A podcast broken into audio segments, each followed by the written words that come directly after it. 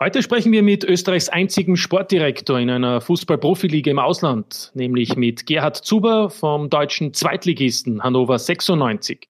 Wie der 44-jährige Kärntner mit seinem Club die Corona-Krise bewältigt hat, welche Ziele er verfolgt und wie sich seiner Meinung nach der internationale Fußball verändern wird, das hören Sie jetzt.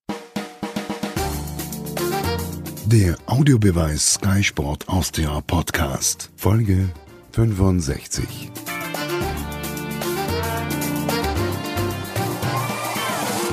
Herzlich willkommen zu einer weiteren Ausgabe des Sky Sport Austria Podcasts. Heute machen wir den Blick ins Fußball-Ausland und trotzdem holen wir uns ein Stück Heimat wieder zurück. Es wird also eine rot-weiß-rote Angelegenheit, aber alles der Reihe nach. Ich begrüße sehr herzlich live aus Hannover zugeschaltet den neuen Sportdirektor des äh, deutschen Fußballtraditionsclubs Hannover 96. Hallo, Gerhard Hallo Zuber. nach Österreich. Ja, wir dürfen natürlich aufklären, für viele, die es vielleicht nicht so gerade im Moment auf dem Radarschirm haben, Gerhard Zuber ist ein waschechter Kärntner, ein Loffendoller, glaube ich, wie man in Lavantal in Wolfsburg ja, sagt. Absolut, könnte absolut. Auch, könnte jetzt flapsig sagen, ähm, in der Steiermark assimiliert, weil sie ja dann in Graz studiert haben.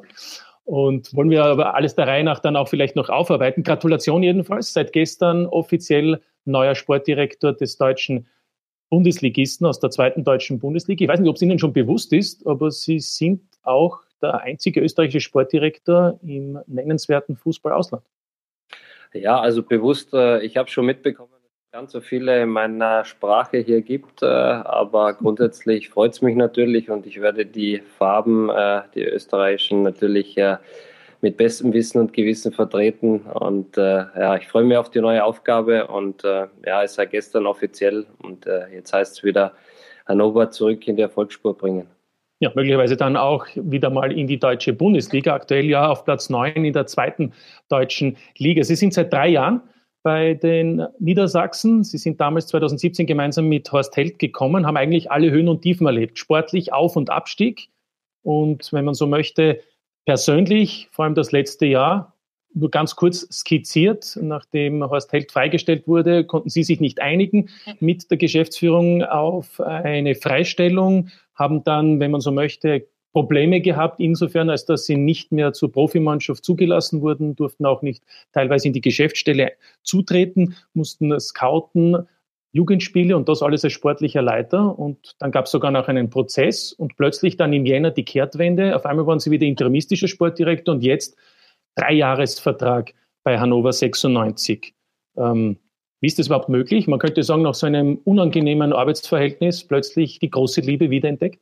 Ja, also äh, von, von der Skizzierung her passt es soweit eigentlich ähm, grundsätzlich. Äh, ich hatte ja immer die Möglichkeit, äh, für ähm, Hannover zu arbeiten. Ähm, die unterschiedlichen Aufgabengebilde, so wie Sie skizziert haben, ähm, waren nicht unbedingt jene, die äh, ja, meines Arbeitsvertrages äh, grundsätzlich gerecht äh, wurden, aber nichtsdestotrotz konnte ich dem Fußball treu bleiben, konnte viele Spiele anschauen und ähm, konnte mich auch da wieder ein bisschen weiterbilden. Von daher war alles gut und äh, die Liebe äh, ist dann äh, ja wieder äh, neu entflammt worden im, im Januar und ähm, ja, war jetzt interimsmäßig tätig und äh, habe seit gestern neu einen Arbeitsvertrag unterschrieben mit der Laufzeit über drei Jahre. Und äh, von daher ähm, bin ich voller Datendrang und werde das Bestmögliche tun, um Hannover natürlich auch, was das Ziel ist, wieder in die erste Bundesliga zurückzuführen. Dreijahresvertrag. Da sagen gleich einmal die ersten, das ist ziemlich optimistisch bei Hannover 96. Der letzte war, glaube ich, Jörg Schmatke vor über zehn Jahren, der diese Vertragslaufzeit auch erfüllen konnte. Danach war nicht nur Horst Held, sondern auch äh, Christian Möckel, kennen wir alle, mittlerweile bei Altach, Dirk Dufner, Schlaudraff. Warum glauben Sie, machen Sie das dann tatsächlich auch über die volle Vertragslänge? Ja, das werden wir sehen, ob die volle Vertragslänge hier äh, zutreffen wird. Aber nichtsdestotrotz geht man immer mit großer Euphorie und mit Elan rein und äh, natürlich auch mit einem Plan und, und, mit einer gewissen Struktur, die man sich über die Jahre angeeignet hat. Und äh, ich gehe davon aus, äh, dass wir erfolgreich äh, arbeiten werden, auch mit, den, mit dem ganzen Team zusammen, ähm, das hier auch arbeitet. Das ist ja nie eine One-Man-Show, sondern gehören immer mehrere dazu. Und äh, wie gesagt, momentan ist das Verhältnis ganz gut mit, mit allen hier und äh, Aufbruchstimmung ist absolut äh, äh, spürbar und deswegen äh, hoffen wir, dass wir zumindest äh, die nächsten Jahre gemeinsam erfolgreich gestalten werden können. Gerhard, im Moment beschäftigt uns ja alle natürlich die Pandemie, der Corona, das Virus. Wie hart trifft es die Hannoveraner, diese Situation im Moment? Ja, uns hat es ganz äh, hart getroffen, weil wir die erste Profimannschaft waren, äh, die von einem positiven Corona-Fall äh, betroffen äh, wurden. Das war äh, Timo Hübers damals. Äh, wir wussten auch nicht, wie wir mit der Situation umgehen. Er hat sich dann einem Test unterzogen. Ähm, da hat er wirklich sehr, sehr gut gehandelt, war aber ähm, abseits quasi der Mannschaft äh, angesteckt worden, also mit keinem direkten Kontakt, so dass wir ihn ja grundsätzlich mal äh, allein isoliert haben. Danach haben wir uns alle testen lassen, ähm, wurde noch ein, ein anderer Spieler positiv getestet und wir waren dann die erste Profimannschaft, die auch in Quarantäne gehen mussten. Das war natürlich ein harter Schlag, weil äh, somit auch dann äh, zwei Wochen kein Mannschaftstraining äh, möglich war. Dann kam die Mannschaft nach zwei Wochen wieder quasi aus der Quarantäne zurück.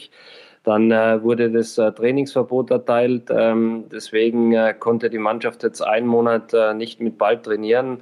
Und da haben wir schon äh, ja, gehörigen Aufholbedarf wieder. Aber da sind wir jetzt dran, ähm, in Kleingruppen wieder ja, die, die notwendige Liebe und die äh, ja, Notwendigkeit, mit Ball zu trainieren, wiederfinden. Und den Jungs gefällt sie ziehen gut mit und man sieht, wie, wie schön das ist, dass sie wieder am Platz stehen können. Apropos Kleingruppen in Österreich werden ja gerade bei den diversen Bundesliga-Clubs in diesen Tagen die Trainingseinheiten in Kleingruppen begonnen. Welche Erfahrung können Sie da den österreichischen Kollegen geben? Ja, es ist schon sehr speziell, ähm, wenn man immer gewohnt ist, äh, mit Spielformen äh, zu arbeiten und dann plötzlich äh, ja, so, so massive Abstandsregelungen einzuhalten sind, ähm, ist schon ein bisschen schwierig zugegebenermaßen, aber ähm, wir machen das nach bestem Wissen und Gewissen und äh, Einhaltung aller, aller Richtlinien. Ich glaube, da müssen wir, müssen wir im positiven Beispiel vorangehen. Ähm, aber es ist sehr gewöhnungsbedürftig und ähm, du hast halt als Trainer und das Trainerteam mehr Zeit für deine Spieler, weil äh, ja quasi von in der Früh bis am Abend äh, einzeln oder in, in Kleingruppen durchtrainiert wird und äh, die individuelle Betreuung und der Kontakt äh, zu den einzelnen Spielern wird natürlich erhöht und besser. Das ist vielleicht der Vorteil. Der Nachteil ist halt, ähm, dass du halt äh, wenig Spielformen oder fußballspezifisches Training äh, mit Kontakt halt machen kannst. Ähm, da muss man schauen, wann das äh, wieder aufgehoben wird, äh, dass wir auch äh, wieder Spielformen üben können. Aber den Jungs macht es auch wieder Spaß. Ähm, bei uns äh, im Stadion aktuell äh, trainieren wir gerade zu trainieren, weil ähm, das auf jeden Fall viel, viel angenehmer ist, äh, mit Ball am Fuß als, als am Fahrrad zu sitzen oder, oder Läufe zu absolvieren. Ja, mit Sicherheit. Bis wann ist gedacht, wieder das Mannschaftstraining ähm, zu installieren, möglich zu machen? Das, das muss man schauen. Die Vollversammlung der DFL wird äh, Ende dieser Woche tagen und dann äh, wird äh, ja, festgelegt, wie es weitergeht. wir würden uns natürlich wünschen, dass bald wieder auch Mannschaftstraining stattfinden kann, aber das ist nicht in unserer Hand. Das, das entscheidet die Politik gemeinsam mit der DFL und ähm, das sind, wie gesagt, ganz gute Gespräche am Laufen und, und wir hoffen auch, dass wir die Bundesliga noch fertig spielen können. Ja, das ist ja das nächste Stichwort. Also ein Mannschaftstraining ist ja die Voraussetzung, so in etwa zwei Wochen, vielleicht auch drei Wochen, um dann wieder in die Meisterschaft starten zu können, um die Meisterschaft auch abschließen zu können. In Österreich gibt es da geteilte Meinungen. Wie ist es eigentlich in Deutschland bei Ihnen, bei der zweiten Liga? Sind da der Großteil oder ist da der Großteil der Mannschaften für eine Fortsetzung? Ja, also da sind grundsätzlich alle dafür, dass weitergespielt wird, weil äh, ich glaube, dass Fußball gesellschaftspolitisch eine wichtige äh, Rolle einnimmt und äh, eine gewisse Normalisierung unter Anführungszeichen wieder stattfindet, wenn man auch äh, zu Hause wieder Fußball äh, konsumieren kann. Und es ist schon ein wesentlicher äh, Teil äh, unserer Gesellschaft und, und äh, es würde uns auch freuen, wenn wir Leute wieder glücklich machen, äh, denen wieder was, was an die Hand geben, was, was Spaß macht am Wochenende, weil zugegebenermaßen äh, die Bundesliga am Wochenende fehlt schon sehr und äh, wie gesagt, da werden wir alles für tun, dass wir wieder spielen können und, und die Vereine wollen alle äh, da wieder spielen und ziehen sehr, sehr vorbildhaft mit und äh, versuchen alles einzuhalten und äh, den Virus natürlich auch einzudämmen. Aber nichtsdestotrotz wollen wir alle wieder spielen und ich hoffe, das werden wir auch. Aber es hat natürlich auch einen wirtschaftlichen Aspekt, nehme ich an, dass die Vereine auch möchten, dass die Meisterschaft fortgesetzt bzw. abgeschlossen wird. Wie wichtig äh, ist dann auch die Tatsache, dass eben die Meisterschaft wenn man so möchte, auf dem Rasen zu Ende gespielt wird, aus diesem Aspekt heraus. Ja, natürlich, äh, wirtschaftlicher Aspekt steckt auch mit dahinter, das ist ja ganz klar, aber äh, nichtsdestotrotz wollen wir auch die Saison sportlich abschließen und ähm, wie gesagt, äh, da, ist, da ist jeder dafür und, und äh, es, es wird natürlich ein bisschen anders weitergehen. Äh, geplant ist ja ohne Zuschauer zu spielen, das, das wird das, das Spiel ein wenig verändern, das ist, ist klar, aber das ist jetzt alles mal egal, äh, wir wollen unbedingt weiterspielen und das ist auch gut so. Ja, sportliches Ende ist immer gut und besser als jede andere Entscheidung. Apropos, im Moment äh, Hannover, ihre Mannschaft auf Position 9. Es gäbe noch neun Spiele zu absolvieren. Man ist, wenn man so möchte, im Niemandsland. Sieben Punkte vor einem Abstiegsrelegationsplatz und zwölf Punkte hinter Platz drei hinter Hamburg. Gleichbedeutend wäre das ja mit einem Relegationsplatz, was das Aufstiegsszenario betrifft. Welche Ziele hat man da noch? Ja, also wir wollen ja jedes Spiel gewinnen. Das ist unser Anspruch. Äh, da wollen wir hinkommen. Äh, mal schauen, ob uns das gelingen wird. Aber nichtsdestotrotz wollen wir positiv die Saison abschließen. Das heißt mit Erfolgserlebnissen, ähm, weil es immer viel besser ist, äh, um auch den Schwung in die neue Saison mitzunehmen. Und dafür werden wir alles tun, um da so viele Spiele wie möglich noch gewinnen zu können. Und ich nehme an, dann auch schon sich vorzubereiten auf die kommende Saison. Da kann ja dann nur das Ziel sein, dass Hannover wieder in die Bundesliga zurückkehrt. Denn das war ja Hannover gerade in diesem Jahrhundert über die meiste Zeit. Genau, das ist ja, sollte ja unser Ziel sein. Äh, muss man mal schauen, welche Auswirkungen äh, der Virus noch auf die ganze Fußballbranche hat und, und äh, mit welchem blauen Auge äh, die Vereine da davonkommen. Aber nichtsdestotrotz wollen wir auf jeden Fall wieder in die erste Bundesliga zurück, wo wir auch äh, die letzten Jahre eigentlich immer waren.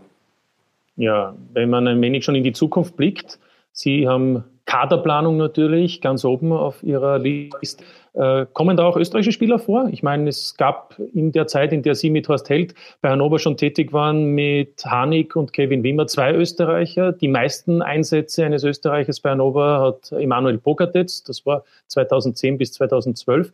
Ist äh, davon auszugehen, dass vielleicht auch ein Österreicher die Mannschaft von Hannover ab Sommer verstärken wird, ab Herbst? Also ich will jetzt nicht ganz so, so vorgreifen, aber äh, Fakt ist ja auch, dass wir in allen Stationen, äh, in denen wir in Deutschland gearbeitet haben, immer viele österreichische Spieler unter Vertrag hatten. Und äh, ich glaube, Hannover ist ja auch bekannt dafür, äh, immer österreichische Spieler zu holen. Und ähm, wie gesagt, bei uns geht es um, um Qualität in erster Linie. Die ist in, in Österreich natürlich vorhanden und deswegen ist es ein sehr interessanter Markt. Und äh, wir schauen uns ja natürlich auch äh, oft und viel in Österreich um und äh, müssen mal schauen, was die Zeit bringt. Ja, welche Veränderungen erwarten Sie insgesamt für den Fußball? Dann natürlich auch für die zweite deutsche Liga. Welche äh, Hauptveränderungen wird es geben? Stichwort Spielergehälter, Transfers. Gibt es da aufgrund dessen, dass Corona durch so. Ja, man muss mal schauen. Also es wird, es wird, glaube ich, äh, es wird, glaube ich, schon äh, Auswirkungen haben ähm, auf, auf Spielergehälter, ähm, grundsätzlich auf Ablösesummen in dem Transferfenster. Das könnte ich mir schon vorstellen, weil äh, ja, ohne Zuschauer äh, brechen schon dem einen oder anderen äh, Verein kurzfristig äh, viele Einnahmen weg. Ähm, dann ist natürlich die das Sponsoring äh, ein bisschen betroffen, weil, weil viele vielleicht ihr Marketing, äh, Marketingbudget ein bisschen runterkürzen. Ähm, das muss man mal schauen. Da haben wir noch keine Erfahrungswerte, ob sich das verändert, ob, ob Sponsoren in der harten Zeit auch zu den Vereinen stehen.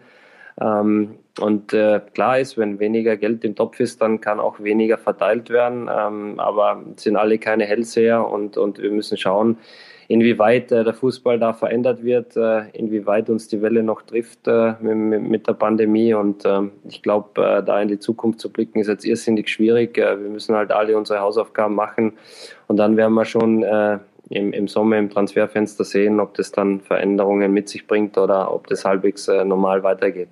Gerd Zuber, Sie haben gemeinsam mit Horst Held beim VfB Stuttgart gearbeitet, vor allem aber auch bei Schalke 04, darunter dreimal in der Champions League gespielt. Ähm, wenn wir in die Zukunft blicken, weil Sie eben auch das äh, erlebt haben, unter Anführungszeichen, die Königsklasse, glauben Sie, dass äh, die Differenz zwischen arm und reich auch im Fußball noch größer wird? Es könnte natürlich sein. Also ähm, das, äh, wie gesagt, es ist schwierig einzuschätzen, aber klar ist es auch, dass die, dass die äh, ja, vermeintlich größeren Vereine einen leichten Vorteil haben, weil die kleineren schon äh, immer ja, äh, an der Kante genäht ihre, ihre Planungen machen und ähm, immer am Limit sind, weil, weil ein gewisser Leistungsdruck und Erfolgsdruck immer, immer da ist. Das ist schon spürbar und äh, es haben schon einige Vereine zu kämpfen. Ähm, wie gesagt, da muss man, muss man eigentlich abwarten, was passiert. Und äh, ich, ich glaube, da vorzugreifen ist irrsinnig schwierig. Ähm, jetzt müssen wir mal schauen, dass alles fertig gespielt wird, vor allem die ganzen äh, Ligen in, in Europa wieder in Gang kommen. Ähm, aber es wird sicher einige ein wenig treffen und ähm, ja, vielleicht muss man ein bisschen kleinere Brötchen backen. Ob die Großen jetzt so davon ziehen, äh, muss man schauen, weil auch die haben ein brutal hohes äh, Personaletat. Äh, beispielsweise Barcelona hat ja fast eine Milliarde auszubezahlen jetzt Monat. Also es ist äh, abzuwarten, wie es äh, alle Vereine treffen wird und ja, die einen haben die Hausaufgaben äh, mehr gemacht oder, oder ein bisschen was auf der Bank liegen, andere weniger. Aber nichtsdestotrotz äh, trifft es uns alle und, und äh, wir alle wissen nicht, wohin der Weg gehen wird. Aber wir werden alles tun, um, um, um den Fußball attraktiv zu halten und natürlich auch äh, in seinem Ursprung äh, beizubehalten. Ja, was wir wissen ist, dass Gerd Suber einen Dreijahresvertrag bei Hannover 96 hat.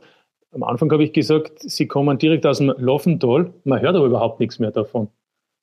Ja, es geht schon anders auch, aber wenn man, wenn man tagtäglich äh, hier im Büro ist, dann trifft man nicht so viele äh, Gleichgesinnte vom, vom Sprachgebrauch. Von daher äh, eignet man sich auch die Sprache ein bisschen an. Ja, aufgrund der Verständnisschwierigkeiten, die sonst entstehen würden, oder? Im Norden Deutschlands. Ja, vor allem ist Hannover ein, ein, äh, ja, eine Stadt äh, im Zentrum oder im Herzen von Deutschland, äh, wo eine sehr klare und reine Sprache herrscht. Und äh, da ist es vielleicht ratsam, nicht immer so im Dialekt zu reden, weil die Verständlichkeit dann oder die Verwunderung beim Gegenüber schon sehr groß sein kann. Dann, ja. Ist korrekt. Ja.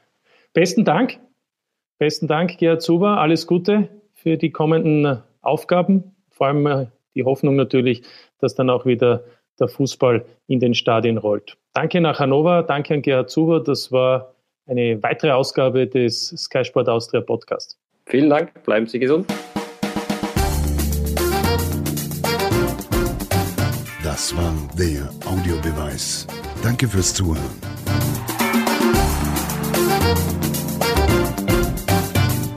Hört auch das nächste Mal wieder rein.